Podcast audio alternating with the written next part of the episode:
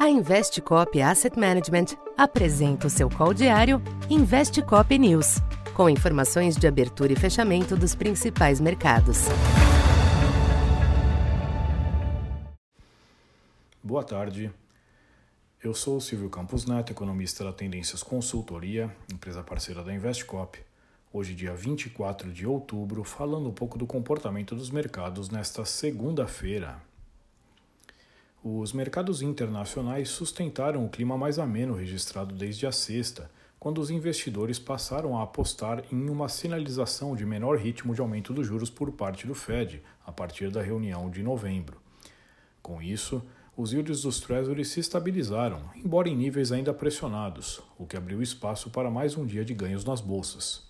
Em Wall Street, os índices S&P 500 e Dow Jones finalizaram a sessão com variações acima de 1%. Já no mercado cambial, moedas de emergentes e de exportadores de commodities iniciaram a semana no vermelho, de olho em preocupações ligadas à China, a despeito do PIB do terceiro trimestre acima do esperado. As vendas do varejo vieram abaixo do previsto no país, e o desfecho do Congresso do Povo, que consolidou o poder centralizador de Xi Jinping, também alimentou a cautela, com fortes perdas nas bolsas chinesas nesta segunda.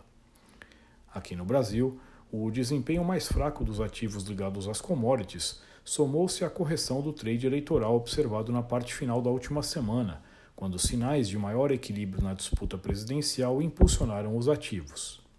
Nesse sentido, os investidores avaliaram que os episódios de ontem, envolvendo o ex-deputado Roberto Jefferson, abalaram a candidatura à reeleição.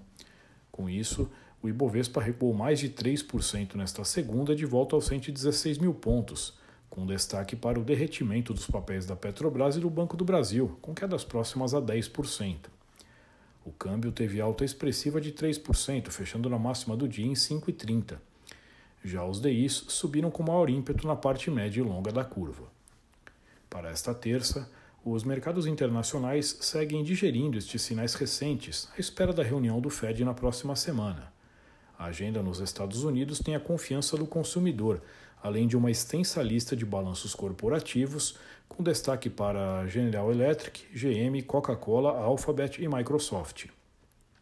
Cabe observar também se irá persistir a acomodação dos yields dos treasuries, o que permitiria uma redução das pressões nos demais ativos.